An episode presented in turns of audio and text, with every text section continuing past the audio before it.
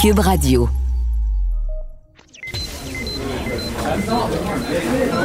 Silence! Veuillez vous lever. La cour présidée par l'honorable François-David Bernier est déclarée ouverte. Entrez dans les coulisses de la justice. Écoutez, vous serez pas jugé. Ils appellent à la barre les acteurs de l'actualité. Oui, votre honneur. Avec François-David Bernier. Avec François-David Bernier. Avocat à la barre. Cube Radio. Hello, bienvenue à Avocat à la barre. Aujourd'hui, euh, on va discuter euh, les contraventions liées à la COVID. Bon, il y a des études là, qui disent que beaucoup de gens vont contester euh, ces contraventions-là. Qu'est-ce qui va leur arriver? Est-ce qu'ils ont une cause? Est-ce qu'on peut se, se, défendre pour respecter les règles sanitaires? On va en parler avec Maître Frédéric Bérard. Ensuite, bon, cette semaine, le, jour du souvenir, on parle un survivant de l'Holocauste, Albert Reyes, qui bon, nous, explique un peu sa vision. bon, le jour du souvenir, faut pas oublier ce qui s'est passé. Des gens qui ont vécu des atrocités de nos jours, ben les gens se plaignent de la pandémie. On parle d'étiquette avant, mais euh, est-ce qu'on est justifié? Est-ce qu'on n'a pas oublié comment on est bien ici? Puis on enchaîne suite à ça avec euh, Elisabeth Garcia, qui c'est un guide qui est lancé pour les immigrants qui sont victimes de la guerre. Encore une fois, on fait le lien. Il y a des gens qui ont vécu euh, bien pire que ce qu'on vit maintenant. Ensuite, pour terminer, on va parler, vous avez vu peut-être que les écoles pourraient fermer durant Noël. Euh, Patrice Ouellette euh, de 48 heures par jour euh, vient nous donner peut-être des trucs pour survivre si on doit travailler avec nos enfants à la maison. Restez là, votre émission commence maintenant. Vous écoutez. Avocat à la barre. On apprend cette semaine que peu de gens payent leur ticket de COVID parce qu'on sait, avec la pandémie, il y a eu des règles sanitaires et les récalcitrants, bon, ont des tickets, des tickets qui, ça peut coûter cher. La loi permet jusqu'à 6 000. Heureusement, ils ne donnent pas ça euh, fréquemment. Euh, c'est plus des, des 1000 dollars, des, des contraventions portatives ou est-ce que euh, et plus les frais, 1500. Et il y en a qui disent, bon, on voit une sorte de, mouvement de contestation à travers la province, où près d'à peu près 80 des 3750 personnes qui ont écopé de contraventions ont décidé de contester ou de ne pas réagir, de laisser ça aller. Est-ce que c'est une bonne idée? Est-ce que l'argument de dire Ah, ben, c'est mes droits et libertés, la charte me protège de ça, puis je vais, je vais, je vais gagner en cours, est-ce que ça peut tenir la route? Et on en parle avec euh, un avocat constitutionnaliste, Frédéric Bérard, que vous connaissez. Vous voyez souvent Denis Lévesque capable d'analyser la nouvelle. Bonjour, euh, Frédéric. Maître Bernier. Bon, content de, t'avoir avec nous. Euh, un, ben gros sujet. Euh, qu'est-ce que tu en penses? Toi, tu, payes, tu, paierais-tu ton ticket? Ben, en tout cas, j'ai la beauté de la fête si je n'ai pas reçu encore, fait que ça aide à, à, la réflexion d'un point de vue personnel. mais c'est sûr, on s'entend que tout est une question de, de, de cas d'espèce.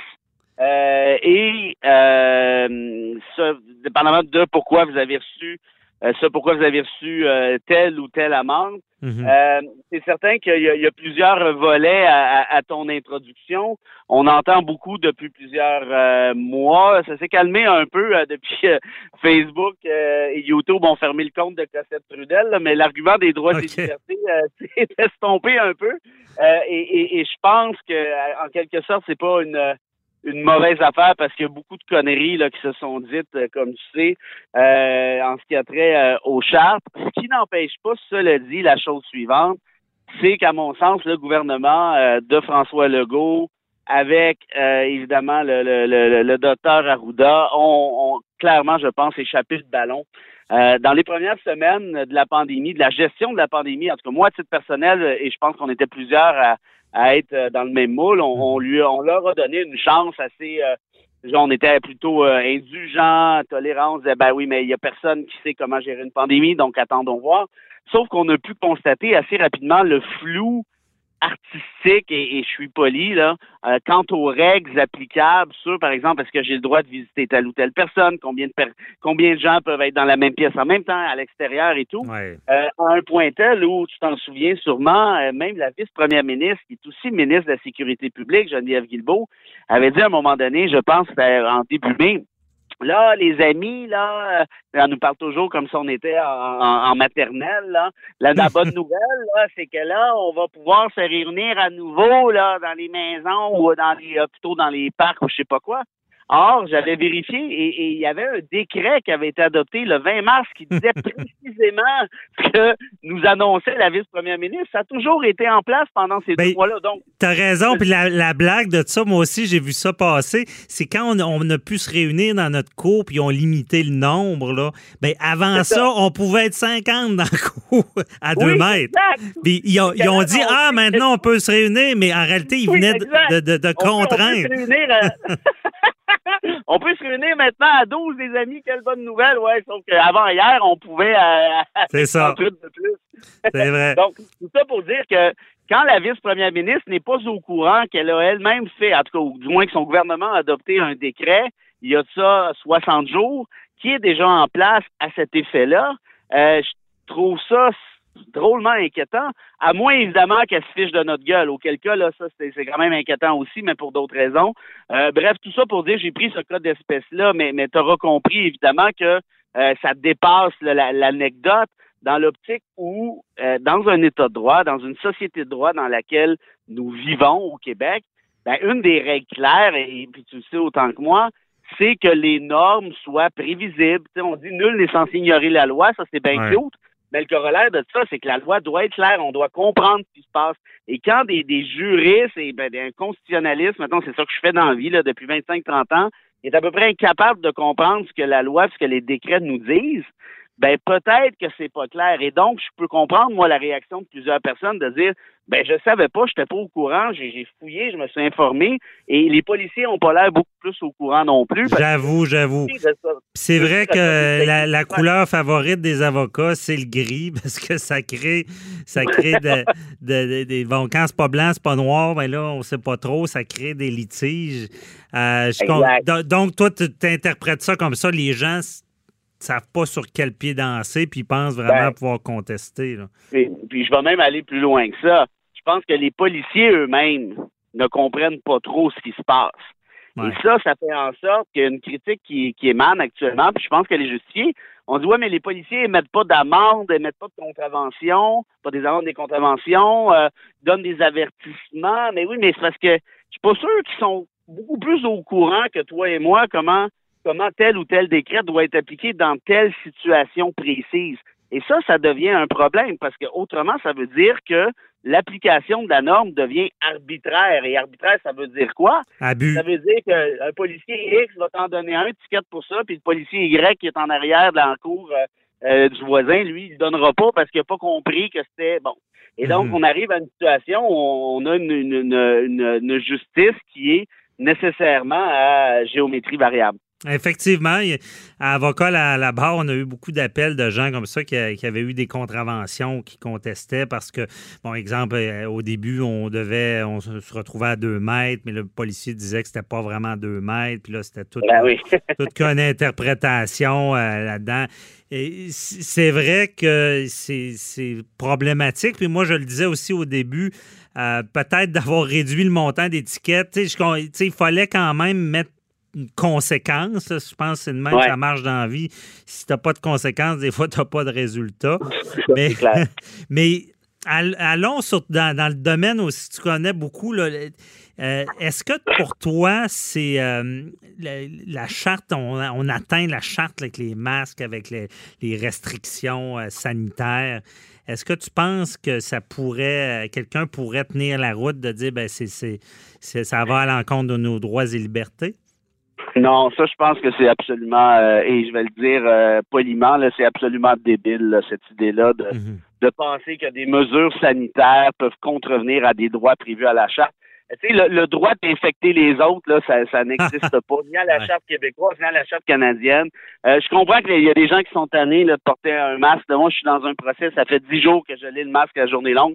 je viens de l'enlever avant de te parler. Moi aussi, je suis tanné, mais c'est parce que euh, arrive un moment donné où l'État doit prendre des mesures qui sont exceptionnelles pour lutter contre une pandémie. À savoir si chacune des mesures adoptées euh, est bonne, je ne sais pas, je suis pas scientifique. Euh, Mhm. puis rendu là, là, je laisse ça justement aux experts, ce qui n'est pas mon cas. Mais ce que je sais, c'est que dans la charte, le seul droit, la seule liberté qui aurait peut-être pu être invoquée, c'est ce qu'on appelle le droit à la liberté prévu à l'article 7 de la Charte canadienne, en disant, ben oui, mais là, vous m'opprimez, euh, vous euh, réprimez euh, mes, mes faits et gestes, et ainsi de suite. Mais de un, dans cette, dans cette disposition-là, de manière générale, même quand on n'est pas dans un cas de pandémie, un cas de pandémie, il y a beaucoup de latitude hein, pour le juge. Ouais. Et là, ici, dans un cas de pandémie, c'est considéré comme aussi grave qu'un cas d'insurrection, par exemple, ou des trucs du genre, alors que clairement, clairement que l'État peut prendre des mesures plus musclées, plus draconiennes, qui font peut-être pas notre affaire, mais je vois mal en quoi un juge pourrait invalider quoi que ce soit. La preuve,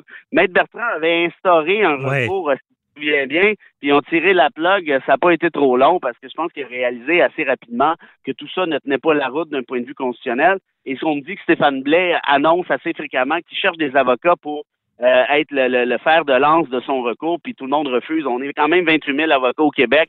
Euh, Pour rappeler, fait vraiment qu'il y a 28 ben 000 oui. fous, là. Pour rappeler à nos auditeurs, c'est ça, c'est- c'est c'est lui qui est initié. Maître Bertrand était là au début, mais il s'est, euh, je pense que après un, un party de, de- sans masque là, que Maître Ber- Bertrand avait dit ben, je peux, je, je veux plus vous représenter, puis ils avaient laissé là. là. Exact. Ouais. Exact, t'as raison. Mhm. Non, c'est certain que ce serait pas euh, chose facile de, de, de- avec la charte. Mais toi, euh, est-ce que, regarde, les constitutionnalistes, on quand constitution, on parle, on pense aux chartes. Pensais-tu voir ça euh, de ton vivant quand même? C'est quand même impressionnant quand on est un juriste de voir ce genre de restrictions-là. Euh, écoute, moi, j'ai. ça fait euh, quand même une bonne dizaine d'années que je fais des médias, notamment à Québécois, beaucoup à Québécois d'ailleurs, puis, puis que je répète toujours la même affaire. Puis mon chum Denis Lévesque arrête pas de m'écœurer avec ça, comme quoi que je défends toujours les libertés Ouais, civiles, puis c'est fatigant et blablabla. Mais là, il s'amuse avec moi depuis six mois parce qu'il dit Ah ben là, t'as changé de discours, là, finalement, l'État peut brimer les libertés civiles. Bon, évidemment, il me tire la pipe parce qu'il comprend très bien, c'est un gars brillant, mais j'essaie d'expliquer à la blague, évidemment, que oui, mais malheureusement, qu'est-ce que tu veux que je te dise? Je veux dire, un cas de pandémie, c'est un cas exceptionnel. Ça fait en sorte que malheureusement, la liberté citoyenne doit prendre le bord en quelque sorte, en partie. Puis là, ok, écoute, quant à moi, là, c'est quand même minimaliste là, ce qu'on a à faire. Là, on s'entend là. Porter Ouais. un masque, là, je le fais, là, puis il y a personne qui est mort encore On au n'est pas envoyé à la guerre, là, ouais. Ben non, ben c'est ça, là. Puis heureusement d'ailleurs, parce que avoir toute la gang qui braille pour le port d'un masque, je te dis que j'irai pas en guerre avec eux autres. ouais, bien dit. ben, non, c'est intéressant, c'est vrai. Puis, il y a quand même euh, et beaucoup de juristes le disent, euh, c'est les plus grands défenseurs en ce moment sont sur le break à bras, là, droits et libertés, parce que Ah oui, on a, on a de la misère à, à aller contre la vertu, comme on dit. Euh, mais en tout cas, Oui. très intéressant. Puis euh, Fré- Frédéric Bérard, maître Frédéric Bérard, puis euh, maître! on, on- maître, puis on va se reparler. euh, tu- on s'est parlé en, en ronde, là, on va se reparler. euh, tu, tu vas nous faire des chroniques un peu plus euh, fréquemment. Fait que, euh, Ben, on se reparle pour un autre dossier. Je ça avec grand plaisir. Pour une fois que deux avocats se parlent pas par télécopière, là, ça va avoir un, petit bonus. Faut de l'aller. Ah, merci, bonne journée.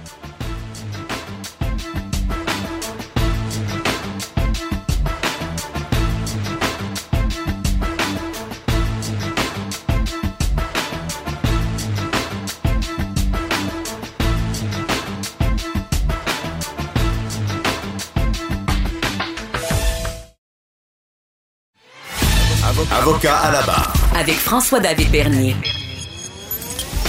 Des avocats qui jugent l'actualité tous les matins. Cette semaine, c'était le, le jour du souvenir. Euh, jour du souvenir, c'est un mot qui est pas là pour rien. C'est important de se rappeler de la guerre, qu'est-ce que c'était, les contraintes que ça allait amener à notre société. Et euh, cette année, en 2020, ben, je pense qu'on y pense encore plus parce qu'on est dans une période de pandémie où est-ce que, bon, on, le voit, on a parlé à l'émission, nos, droits et libertés sont restreints. Beaucoup se plaignent, mais euh, durant la guerre, durant les, des drames humains, des gens ont vécu beaucoup pire. Vous en parler avec quelqu'un qui, qui, a vécu ce genre de choses, Albert Reis, qui a vécu l'Holocauste, qui a dû être caché à l'âge de trois ans. Sa mère a dû être cachée également. Bonjour, M. Reis. Oui. Donc, euh, quand, vous entendez de nos jours euh, que, les gens se plaignent à cause, à cause de la pandémie, qu'est-ce que vous en pensez? Ce que j'en pense, je vais vous dire honnêtement, euh, et objectivement, je pense qu'ils ont raison de se plaindre de la pandémie. Vous mhm. savez, euh, c'est quelque chose, euh, vous savez, on a quand même, enfin, depuis la fin de la guerre, on a quand même vécu plus ou moins bien. Il est très difficile pour des personnes qui ont une vie normale de leur imposer des restrictions aujourd'hui. Mhm. Vous savez, nous sommes quand même à une époque euh, de, de grande consommation. C'est vrai. Vous voyez, la consommation, on consomme, on dépense, on ne se prive de rien finalement, ou de très très peu de choses. On n'a pas cette habitude.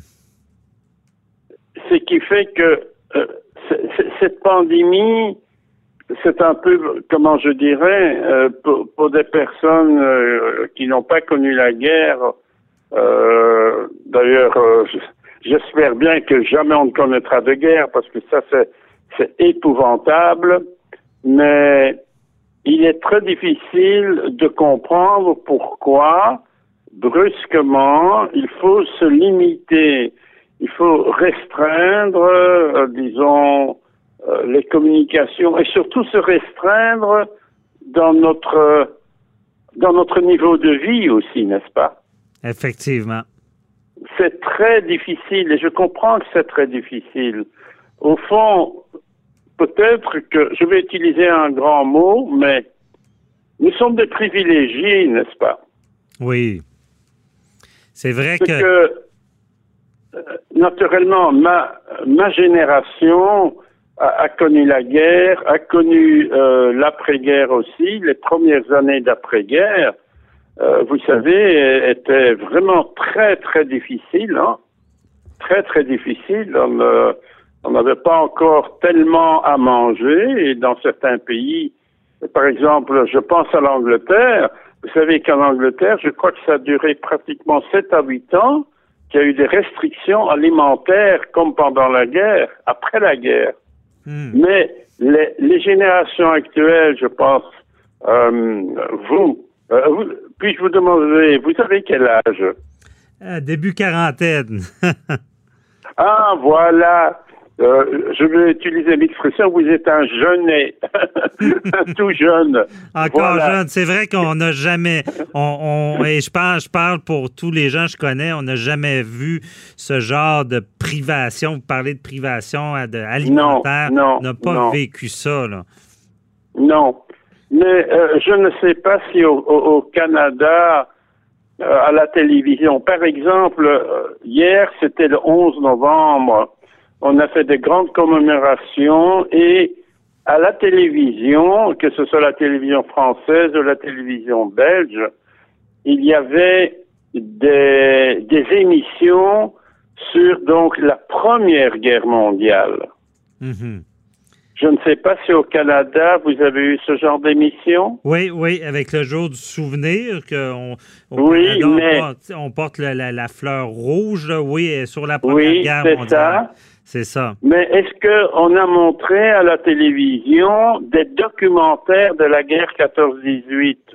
Oui, bien, on en parlait beaucoup euh, de cette guerre. On en, parle, mais est-ce qu'on l'a montré? Parce qu'il y a des documentaires, vous savez, qui sont terribles sur cette guerre. Non, c'est ça, on n'a pas vu ça. Ah, c'est parce que ça, ça frappe les personnes, n'est-ce pas? Mhm. Euh, euh, lorsque lorsque j'étais donc il y a deux ans que j'ai fait disons des, des enfin un- également des, des entretiens avec avec les écoles euh, que donc j'avais parlé de mon expérience de la guerre. Euh, j'ai remarqué qu'en effet, c'était donc des jeunes de 14 à 16 ans. Ils ignoraient absolument, enfin, ils connaissaient très très peu de choses sur la Deuxième Guerre mondiale. Vraiment très très très peu de choses. Mhm. Et j'ai dû essayer d'illustrer un peu ce que c'était. Et c'est pour ça que je vous pose la question maintenant, le 11 novembre.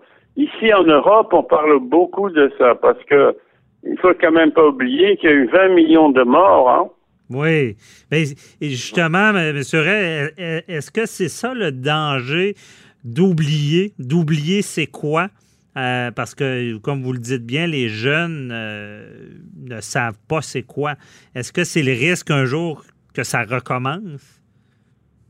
Oui, euh, dans le documentaire, je reviens deux minutes sur ce documentaire de la guerre 14-18, il disait en France, il n'y avait pas une famille où il n'y avait pas eu un mort, donc ils étaient ils étaient alarmés, où il n'y a pas eu un mort dans la famille qui était dû à ce conflit. Hmm. Et, et dans quelles conditions, il faut voir, c'est vraiment, c'est c'est atroce, hein.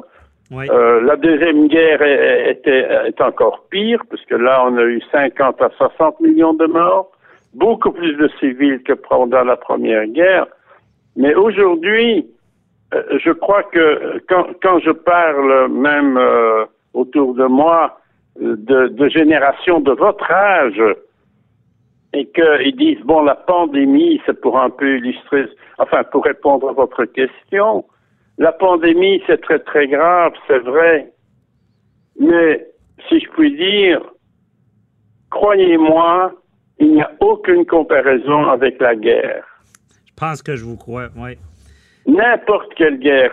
Les guerres qui se passent aujourd'hui dans le monde, vous savez, quand je vois ce qui se passe comme guerre, pour, des, pour des raisons, soit euh, parce que il y a un chef de gouvernement qui veut absolument garder sa position de président, etc., et qu'il y a des milliers de gens qui sont prêts à se faire tuer pour cette personne, pour une personne, moi, je, je ne comprends pas.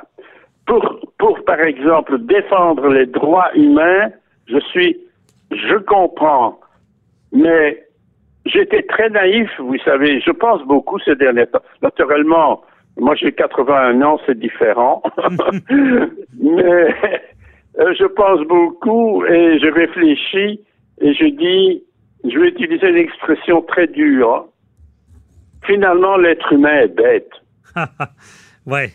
Ouais, c'est vrai que. Vraiment, c'est, je ne comprends pas qu'aujourd'hui, en 2020, il y ait encore des armées dans le monde, qu'on dépense des milliards et des milliards de dollars pour l'armée, tout simplement parce que, et je vais encore utiliser une expression très dure, parce qu'il y a des tarés qui veulent absolument tuer leurs semblables, enfin, Ouais.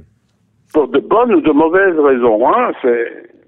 C'est vrai hélas, c'est une bonne depuis- réflexion. depuis que l'être humain existe, parce que je suis un passionné d'histoire, vous parlez encore des hommes préhistoriques. Vous savez à quel moment les, les premiers conflits ont commencé dans la préhistoire? Non? Le jour où l'homme qui était un cueilleur-chasseur est devenu sédentaire, c'est-à-dire il a appris à cultiver le blé, par exemple, donc il devait avoir un terrain pour cultiver, il était propriétaire. Et le jour où il était propriétaire, il y en a d'autres qui ont été jaloux parce qu'il était propriétaire. Et les conflits ont commencé comme ça. Ah, c'est vrai. C'est Et, ça date, et ça date, bon, c'est difficile à dire. Les spécialistes disent, ça date d'environ 20 à 25 000 ans. Mhm. Et depuis lors, il y a toujours eu des conflits. Effectivement.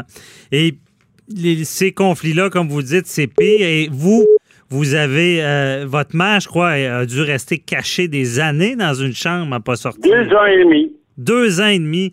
Deux ans et demi. Elle a, une fois, elle voulait absolument venir me voir. Elle a quitté sa chambre. Euh, elle a pris, euh, chez nous, c'était des trams à l'époque, des tramways, pas des bus. Et il y a eu un contrôle. Elle a échappé d'elle parce que la dernière personne qui a été contrôlée a été prise par les Allemands parce que certainement que ses papiers n'étaient pas en ordre, mais elle n'avait pas de papiers. Si, on l'avait contrôlée, elle, elle était déportée aussi Mhm. parce Ah. qu'elle n'avait pas de papiers. Ouais, c'est, c'est, ça, ça Et, peut et- faire. et- et puis deux et le, plus tragique, c'est ce que je racontais lors euh, de, de mes entretiens, parce que on m'a demandé également de témoigner. J'étais, euh, je ne sais pas si on vous l'a dit, euh, j'ai témoigné à la radio à, Radio Canada Mhm. euh, et à deux autres radios régionales chez vous dont j'ai oublié le nom, n'est-ce pas? Ouais. Puis vous avez. Et ce que et ce que je voulais leur faire comprendre, parce que là c'était très court, hein, ça dure dix minutes, un quart d'heure, dix minutes même plus tôt, je leur ai dit le plus terrible, c'est comme je suis fils unique, que ma mère a dû, disons, me donner, si je puis dire, à, à ce couple qui a bien voulu me cacher. C'était un déchirement pour elle, mais pour moi aussi. Ben Il paraît oui. que j'ai pleuré pendant des jours et des jours, hein, de ne pas voir sa maman. Mhm. Je n'avais que trois ans, hein, je n'avais que trois ans. Ah non, c'est, vraiment. C'est, des choses terribles. Puis c'est pour ça que c'est- un bon exemple. M. Reyes, à, à- à- dire aux gens Oui, oui. qu'en ce moment, Et- ça vaut la peine de faire des efforts. là. Oui, et, et c'est ce que c'est ce que j'ai fait comprendre aux élèves là, quand j'étais dans les écoles. Hmm. Et je dis mais c'est pas tout. À la fin de la guerre, ma mère est venue me récupérer, mais moi je ne connaissais pas cette personne. Mhm. Pour moi, ma maman, c'était la maman du couple qui m'avait recueilli. Je l'appelais maman d'ailleurs. Ben oui. Eh, Reyes, c'est c'est, tout le temps, c'est tout le temps qu'on avait. Euh, puis, euh, mais merci beaucoup euh, de, de ce témoignage-là. Ça fait beaucoup réfléchir. Merci beaucoup.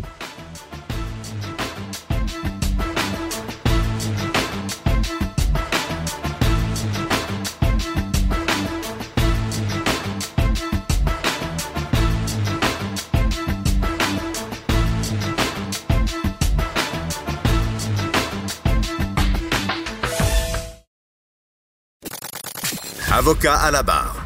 Avec François-David Bernier. On vient de parler de la guerre, jour du souvenir euh, cette semaine. On a parlé avec Albert Reyes de, de- de ce qu'on- ce qu'il a vécu. euh, et ce qu'on vit maintenant en tant que pandémie, c'est pas comparé à, à la guerre. Euh, Il n'y a rien là, comme on dit. Et euh, il y a des victimes. On on continue sur le thème de la guerre. Il y a des victimes de la guerre. Et là, il y a un guide d'accompagnement euh, des victimes de la guerre qui va sortir. Et on, en parle avec euh, celle qui a initié tout ça. Euh, Elisabeth, bonjour. Bonjour, maître François Vernier, comment ça va? Ça va très bien. Euh, Désolé, Elisabeth, j'ai pas dit votre nom de famille. Présentez-vous. euh, Vous, vous, vous travaillez sur ce guide-là? Oui, c'est ça, moi je suis Elisabeth Garcia. Je suis la directrice d'une association de victimes du conflit armé colombien au Canada qui s'appelle Asovica. Puis j'habite au Canada, spécifiquement, au- à Montréal. Et euh, je suis ici depuis 11 ans déjà. Puis euh, c'est ça, je suis venue avec toute ma famille, de la même façon qu'ils sont venus autour de 500 000 personnes de la Colombie qui habitent autour de 43 pays à cause justement d'une guerre qui on a vécu pendant 60 ans. OK. Donc, c'est, vous avez- vous avez justement été victime de cette guerre-là euh, en Colombie. Et là, euh, vous instituez ce guide-là d'accompagnement aux victimes de la guerre. C'est qu'est-ce que ça, ça, ça fait pour, pour aider ces gens-là? Ok, ce que je dois vous raconter en premier pour entrer en contexte, on a fait un travail euh, volontaire avec la Commission de la vérité de la Colombie. Puis la Commission de la vérité, comme son nom le, le dit, c'est une commission qui essaie de trouver, de, de, trouver la vérité, de pourquoi les faits se sont passés de cette façon-là, et c'est quoi qui a occasionné la guerre en Colombie. Mhm. Mais on s'est rendu compte qu'il faut aussi trouver la vérité au dehors de la frontière de la Colombie. C'est pour ça qu'on essaye de trouver les victimes qui sont partout dans le monde. Comme je viens de vous raconter, nous sommes dans 43 pays. Puis le Canada, c'est le troisième pays qui a reçu les gens de la Colombie et qui sont venus ici juste pour chercher un refuge. L'asile ici, là. Euh, Exactement. OK. Je pense que pour nous, le plus important, c'est d'arrêter de penser que les refuges, c'est juste un droit et essayer de faire du refuge un foyer. Mhm. Donc, ça, c'est notre lutte en, tant qu'association de victimes. Puis, on travaille ensemble avec des universités comme l'Université de Concordia et le laboratoire d'actes d'écoute, qui essayent de travailler sur la mémoire des gens qui habitent ici au Québec et qui viennent à cause de la guerre de partout dans le monde. Parce que euh, la différence ici au Canada, et c'est sûr qu'il y a beaucoup de pays, surtout du Sud, qui sont affectés par la situation de guerre qui, mhm. qui font qu'on ne peut pas vraiment vivre en paix. OK. Et là, dans ce guide-là, c'est qu'il y a plusieurs experts qui interviennent. Là. Exactement, qui vont traiter beaucoup d'aspects comme l'attention psychosociale, l'accès à la justice, justement, et, l'accès aux services euh, qui sont offerts, qu'on peut trouver ici au Canada, comme les loger, ou se nourrir, pouvoir étudier. En tout cas, et rendre notre société plus égale. C'est ça notre lutte. C'est mhm. ça que les experts euh, traitent dans les guides. On trouve un article, par exemple, de Centraide qui essaie de nous présenter comment est-ce qu'ils sont en train d'agir, surtout dans la situation de la pandémie, où il faut euh, prioriser certaines personnes sur d'autres personnes, malgré tous les besoins que sont concurrents pour une personne qui est victime de la guerre. Donc, c'est difficile maintenant de prioriser au Canada parce que c'est évident que beaucoup de gens sont affectés à cause de la pandémie, mais une situation qu'on doit présenter, c'est dire finalement que l'urgence, que c'est vraiment la situation de la pandémie, ne peut pas invisibiliser les choses qui sont importantes. Ils sont les personnes réfugiées qui, comme je viens de vous dire, ils sont en train de chercher un foyer. Okay. Et est-ce que euh, pourquoi il faut aider les gens victimes de la guerre? Pourquoi il faut? Parce que je pense que c'est un devoir de solidarité. On dit que la solidarité, c'est la tendresse des peuples autour du monde. Hmm. Je pense qu'on est, euh, on est co-responsable de trouver la paix dans le monde. C'est pas euh, une cause qui est vraiment dehors du Canada on voit que, par exemple, en Colombie, il y a beaucoup de minières canadiennes qui sont en train de faire des choses qui ne sont pas correctes dans le pays du Sud, juste pour avoir les ressources. Et la seule chose qui laisse, c'est la guerre chez nous. Hmm. Mais il apporte tous les, tous les ressources, toute la richesse par ici. Donc, euh, on est co-responsable aussi de trouver la paix de la même façon qu'on a aidé aux causes qui ont causé la guerre dans ce pays du Sud. Donc, euh, il faut vraiment arrêter d'être indifférent et commencer à penser un petit peu plus solidairement pour trouver la paix pour tout le monde, que c'est un droit de vie. Parce que ces gens-là qui viennent ici euh, ont vécu des atrocités. C'est désintégré dans un pays qui, qui on, oublie ça, hein, qu'ici, euh, on ne vit pas la guerre. Euh, et c'est désintégré dans ce pays-là. Est-ce que c'est de dire, de les, aider à s'intégrer, à comprendre qu'on n'est pas dans, dans, le conflit comme dans leur pays? Exactement. Je pense qu'ici, on, on, on commence à renaître. On commence à comprendre comment ça marche dans une société où les personnes qui habitent viennent de partout dans le monde. Il faut trouver des accords qui nous aident à vivre en paix malgré toutes les différences. Mhm. Mais aussi, il faut toujours parler du droit de la mémoire. Ça, c'est très important, surtout cette semaine qu'on est en train de parler justement du devoir de, de, de souvenir de beaucoup de choses. Et ce que je peux vous dire, c'est que finalement, beaucoup des immigrants et beaucoup des réfugiés ont une histoire à partager puis ont le droit de, reconstruire la mémoire, la mémoire de tous ces chemins parcourus qui nous a fait arriver jusqu'ici, mais aussi bâtir avec vous la possibilité d'un avenir plus clair, surtout pour les enfants qui sont nés ici, puis qui finalement deviennent les néo-canadiens. hein. Mhm. Est-ce que. Euh, Parce qu'on parle beaucoup, on se cachera pas. Là, euh, votre discours me fait penser, euh, je reviens encore une fois sur beaucoup de gens qui se disent ça n'a pas d'allure de brimer des droits en pandémie. les, gens ont de la difficulté à, moins sortir. Mais est-ce qu'avec votre vision d'une personne qui vient d'un pays qui est en guerre, et, certains de vos confrères comme ça, est-ce que euh, on prend pour acquis ici euh, no- no- la paix, notre liberté?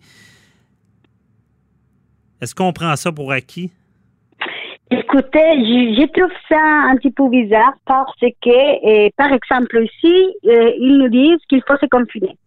Il faut se confiner pour se protéger. Mais je, je vous, je vous amène à penser simplement que chez nous, en Colombie, par exemple, il n'a pas la possibilité de se confiner parce que si on reste confiné, on ne va pas manger. On a quoi manger? Il faut sortir pour trouver quoi, qu'est-ce qu'on va manger, comment est-ce qu'on va se nourrir, comment est-ce qu'on finalement on va prendre soin des enfants, etc. Puis c'est sûr que la pandémie affecte à tout le monde, mais c'est pas la même affectation, et ça c'est sûr. Donc ici on est encore une fois à cause de la pandémie, on est dans une situation de privilège. Au moins on peut choisir de rester chez nous. Donc la liberté c'est vraiment subjectif, mais ici finalement on a le choix. Chez nous, il n'y a pas la possibilité d'avoir un choix de vie. C'est ça le problème. Ouais. Donc, c'est ça, c'est un appel juste à penser qu'il y a la guerre partout, qu'on est co-responsable et puis que la société, si il faut se souvenir de tout ce qui est arrivé dans le passé, il faut agir parce qu'on est responsable de ce qui peut devenir l'avenir pour tout le monde. Et créer du Canada, que finalement c'est un beau pays, c'est un pays qui a ouvert les portes pour des gens comme moi, et ma famille et beaucoup de gens que je connais, pour qu'on puisse penser à vivre en paix, finalement, euh, c'est une possibilité de vie. On travaille beaucoup avec la Commission de la vérité. Justement, demain, ça sort le premier rapport de la Commission de la vérité pour les exiliés de la Colombie. Je vous invite vraiment à commencer à faire la recherche et à comprendre plus du conflit armé de la Colombie. Juste pour vous dire, la guerre, c'est pas encore fini. Depuis le mois de janvier, on a vécu 70 massacres, 70 tueries en Colombie. Ah, ouais. Après ça, c'est difficile penser à la paix, c'est difficile penser à la pandémie parce que notre pandémie, ça continue à être la guerre. Mhm. Non, c'est assez frappant. puis Ça, ça remet nos, priorités à la bonne place d'entendre ça. Et euh, c'est ce qu'on veut, c'est intégrer ces gens-là. Le guide est disponible comment pour euh, ceux qui veulent se le procurer? Oui, c'est ça. Ça va être disponible en ligne sur la page d'Asovica, c'est www.asovica, c'est A-S-O-V-I-C-A, Donc, euh, je vous invite à partager et à, à faire la recherche dans notre page. Aussi avec Centraide, que c'est un allié d'Asovica, puis l'Université de Concordia. C'est juste taper la guide d'accompagnement d'Asovica et vous allez la trouver. Il faut s'informer parce que c'est un devoir des citoyens, mais il faut aussi nous aider à bâtir un avenir où tout le monde peut vraiment rester en paix. Bon, c'est une bonne, euh, une bonne initiative, une bonne avancée.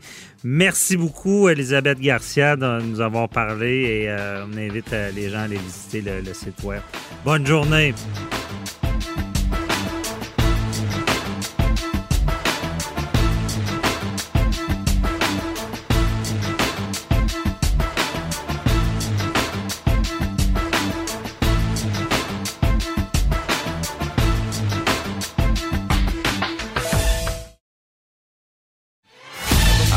Avocat à la barre. Avec François-David Bernier. Des avocats qui jugent l'actualité tous les matins. Jeudi cette semaine, le premier ministre Legault nous annonce que Devant la hausse des cas de la COVID-19, bon, il envisage de fermer les écoles pour un mois durant la période des fêtes. Il y a beaucoup de parents qui ont pris un peu panique. on ne sait pas si ça va arriver. Mais euh, il, y a, seulement, dans, les derniers jours, il, y a, au moins 324 classes supplémentaires qui ont dû être fermées en raison d'élèves euh, infectés euh, par le virus. On sent, on pensait que ça allait redescendre avant Noël, mais le, problème de contamination est toujours là. Et fermer les écoles, ça veut dire, bon, je comprends qu'il y a le temps des fêtes, c'est peut-être moins pire, mais ça veut dire que ça affecte les parents ça affecte le travail, ça affecte les entreprises, notre productivité. Et qu'est-ce qu'on fait avec ça? On en parle avec euh, notre spécialiste Patrice Ouellet, gestionnaire de performance et de 48 heures par jour. Euh, vous pouvez même aller visiter son site 48 heures par jour.com. Bonjour, Patrice. Bonjour, Maître Bernier. Hey, euh, là, ça fait frémir les, les parents. En tout cas, euh, qu'est-ce qu'on fait? Euh, quand il faut travailler puis on n'a pas de ressources? Là, il faut, faut garder les enfants en même temps. Peux-tu travailler euh, et garder les enfants? Écoutez, une chose est sûre, Maître Bernier, c'est qu'on passe à travers une année comme on n'en a jamais passé. Puis s'il y a un apprentissage, je pense, que, que les Québécois ont fait, c'est d'apprendre à vivre dans l'inconfort, dans l'incertitude. Et mhm. puis mon message, mon premier message, je dirais, il est simple, c'est prenez de l'altitude pour conserver une bonne attitude. Ouais, c'est dur.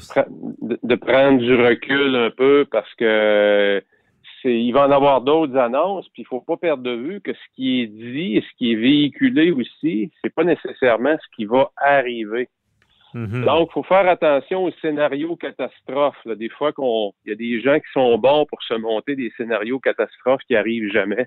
Une chose est sûre, Maître Bernier, c'est que les décisions qu'on, ce qu'on a vécu cette année, ces décisions-là, s'ils sont mis de l'avant, il est clair que ça a un impact sur la productivité des travailleurs, ça a un impact sur les familles, ça a des impacts financiers sur le, le, le, moral à l'intérieur de la famille, et c'est pas toujours facile à gérer.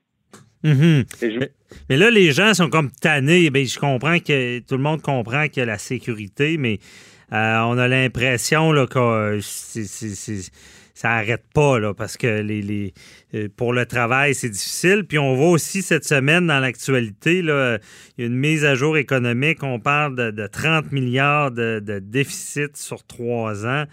Euh, ça ira pas bien tantôt, j'imagine. Euh, s'ils ferment les écoles ben, en Noël, puis s'ils referment euh, plus tard, le monde ne peut pas travailler, on est déjà en télétravail. Est-ce que tout ça nous mène vers un mur là, sur avec les entreprises? Écoutez, c'est ça qui est toujours inquiétant. C'est pour ça que je répète toujours aux gens. on va travailler sur les choses qu'on contrôle, puis on va essayer de mettre de côté, de rester un mur entre ce qu'on contrôle pas et ce qu'on contrôle. Et je vais vous donner ici une euh, stratégie pour le parent qui doit travailler de la maison avec ce soit des adolescents ou parfois des enfants plus jeunes. Et toute la cellule familiale est à la maison. Et pendant ce temps-là, ben, il y a des parents qui doivent aussi produire parce qu'ils sont aussi payés. Ils mm-hmm. sont payés, sur, sont sur le, le, le payroll, comme on dit, d'une entreprise. Et la première chose que je vous dirais qui est très, très, très visuelle, qui fonctionne bien avec les jeunes enfants et avec les adolescents également quand ils sont à la maison, c'est évidemment, j'imagine que vous avez peut-être une pièce qui est réservée pour bureau à la maison ou encore, comme bien des gens, c'est fait dans la chambre à coucher, qui a été modifié un petit peu avec une table pour pouvoir être isolé un peu parce que c'est fondamental. On peut pas faire ça sur la table de la cuisine. Ben, c'est de mhm. travailler avec les codes de couleur. Le gouvernement le fait pourquoi? Parce qu'ils savent très bien que c'est visuel, ça fonctionne bien. Donc, vous avez trois codes de couleur. Zone verte, c'est quand il y a une feuille verte d'accrocher, il y a des beaux post-it qui sont gros, là. Il y en a des mhm. rouges, il y en a des verts et il y en a des jaunes. Donc, vous allez vous acheter les trois couleurs de post-it. Et quand le post-it vert est collé sur la porte, ça veut dire que les enfants peuvent rentrer vous déranger. Donc, dans la zone d'ouverture on travaille, mais on n'a pas besoin de cette concentration-là. Exactement, parce qu'il y a des moments dans notre travail, comme travailleur, exemple, pendant qu'on fait des courriels, est-ce qu'on peut permettre aux enfants de venir nous voir parce qu'ils ont un besoin quelconque? Absolument. Il y a des moments, par contre, ce que moi j'appelle les zones rouges. Les zones rouges, c'est quoi? C'est que pour aucune considération, vous pouvez être dérangé. Mhm. Vous êtes en meeting, en meeting Zoom, vous faites ça de la maison, c'est un meeting important, il y a des décisions qui se prennent là, il y a des discussions qui ont lieu, il y a des informations qui circulent, qui sont confidentielles. Vous voulez pas avoir les enfants qui se promènent puis qui passent en arrière-plan. Mhm. Donc, la zone rouge, elle doit être, il y a de l'éducation à faire auprès de vos ados, il y a de l'éducation à faire auprès de vos jeunes enfants pour leur expliquer que quand papa puis maman, il y a une affiche zone rouge sur la porte, tu ne peux pas rentrer. OK. Très bonne idée. Et, et il faut, je vous le dis, là, les parents, là, faut être très strict là-dessus. faut être Mhm. très strict et quand c'est pas respecté, il faut qu'il y ait des conséquences. Parce que votre zone rouge, c'est la zone où vous allez parfois, pour certaines personnes, garder votre emploi ou la perdre. Donc, prenez pas ça à la légère. C'est vrai. Il y a des gens qui ont de la difficulté à s'adapter en travaillant de la maison. Ben, donnez-vous des chances de réussir aussi. La Mhm. zone jaune, la zone jaune, c'est la zone où s'il y a quelque chose d'important, tu peux venir déranger papa ou maman. OK. Donc, ça permet à éduquer l'enfant sur son jugement aussi.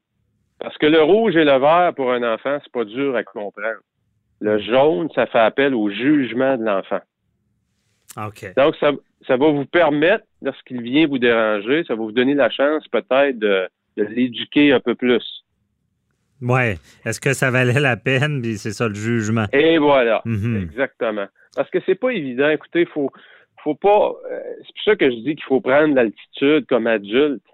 Ouais. Parce qu'il y a des enfants qui souffrent probablement plus que vous autres comme adultes. Et comme adulte, on est plus outillé, on a une meilleure, euh, on, on a plus d'outils pour gérer ce changement-là. C'est pas évident, écoutez, pour les jeunes qui sont Non. à l'école. Parce que là, je sais que tu as deux autres conseils. Ben, tu peux peut-être y aller, mais j'ai une question de pi- piège après. Oui. Vas-y Ben, sur les deux autres conseils. L'autre conseil très rapide, c'est très simple et pourtant tellement fondamental, planifiez vos repas.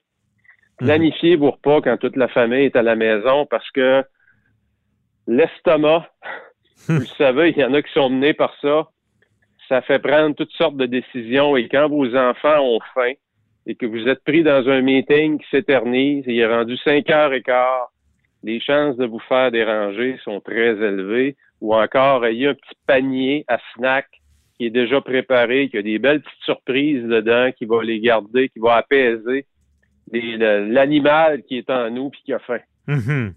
Ouais, c'est bon, c'est vrai, je comprends. Bonne idée. Puis après ça, l'autre truc, Ben, je vous dirais, c'est d'être c'est d'être bien planifié, d'être bien planifié avec vos enfants, d'augmenter votre niveau de communication. Parce qu'écoutez, c'est pas évident. Quand on pense au peuple japonais qui vit dans des, on va à Tokyo, ils vivent dans des petites pièces à 4 et à 5. mhm. Ils ont appris l'art du respect, l'art de mieux communiquer entre euh, pour, pour, pour qu'il y ait une meilleure chimie dans la famille, parce que c'est pas un environnement dans lequel on est habitué. Et comme vous l'avez bien dit, Maître Bernier, on commence à en avoir pas mal euh, par-dessus, là, hein? le Fait danger, est, euh, danger on de dérapage. l'élastique. Ouais. Ben, c'est ça. Puis sur le côté, comment euh, comment qu'on fait pour gérer le- le- la sorte de remords? Parce qu'il y a beaucoup de parents qui se disent, ben, faut, so- so- sont comme en, en deux chaises, de dire, ben, il faut que je travaille. Mais là, leurs enfants, la, la chair de leur chair est là, puis ils se disent, ben, c'est ben, c'est pas correct, je le laisse sur sa tablette, je le laisse jouer à ses jeux vidéo, je devrais, il devrait faire des activités. Euh, comment qu'on on gère ça? Je pense que présentement, Maître Bernier, donnez-vous des chances de réussir. Mon conseil, c'est de relaxer un peu, euh, pas le bon terme en français, de dim- diminuer un peu vos exigences vis-à-vis le temps, vis-à-vis des écrans. OK. Donnez, donnez une chance à vos enfants de peut-être en avoir un petit peu plus, parce que la situation l'exige. Écoutez, plus on est en mode contrôle à l'intérieur de nos foyers, plus on ajoute de la pression au contrôle qui est déjà exercé par le gouvernement sur la société. Mhm. Donc, si vous en rajoutez par-dessus, ça va faire quoi? C'est comme un presto, hein? Ouais. La pression va juste monter, puis à un moment donné, ça devient dangereux. Donc, votre rôle comme parent, c'est de diminuer la pression. et non pas d'en créer davantage. Il faut choisir ses batailles, comme on dit. C'est, ouais, effectivement, c'est peut-être pas Exactement. le temps. De... En perdant pas de vue que les décisions que vous prenez là, c'est comme parent, pour vous, le temps passé devant les écrans, c'est une valeur importante qui en passe pas trop. La décision que vous prenez de donner un peu plus de permission là-dedans, d'être plus permissif, c'est temporaire. C'est pour faire face à cette situation-là qu'on vit. Donc, ça va revenir à la normale à un moment donné. Il ne faut pas le perdre de vue, ça aussi. Il faut, faut, déjà les, les, avertir de ça. On, on, permet plus, vu la situation. C'est vrai que c'est quand même impressionnant. Euh, J'ai des jeunes aussi. Et, comment ils comprennent qu'il y a des règles établies, c'est ça, temporairement. Là. Euh, ah oui, absolument. OK. Non, c'est des bons conseils parce que je beaucoup, euh, j'ai senti autour de moi et euh, il y a beaucoup d'angoisse euh, à ça, parce que c'est ça, c'est le dilemme en, en s'occuper de ses enfants, il n'y a pas d'école, puis de, de pouvoir de, de, garder son travail, de pouvoir travailler. Mais je pense je que. Dirais, ouais, ouais vas-y, vas-y. Je, je, je, vous dirais, Maître Bernier, aussi même à l'intérieur des familles, j'ai trois, j'ai trois jeunes adultes, trois Mhm. jeunes enfants ados. Puis ma fille, qui est très, très, très studieuse, elle, ça lui fait de quoi de pas pouvoir travailler plus, de pouvoir plus ses, de pouvoir voir plus ses profs? Alors Ouais. que mes deux gars, ça fait leur affaire. hein? Fait faut aussi comprendre que l'enfant vit sa détresse de façon différente aussi. Ah, c'est bon. Bon, ben, pourrait enseigner aux deux autres. Ça serait peut-être une solution. On va prendre l'expérience de professeur. Hey, merci beaucoup, euh, Patrice Ouellette. Euh, on te suit sur 48 heures par jour. Toujours apprécié dans ces temps de crise. C'est c'est- c'est ce genre de conseils-là. Bonne journée. Plaisir, Bye-bye. Bernier. Merci.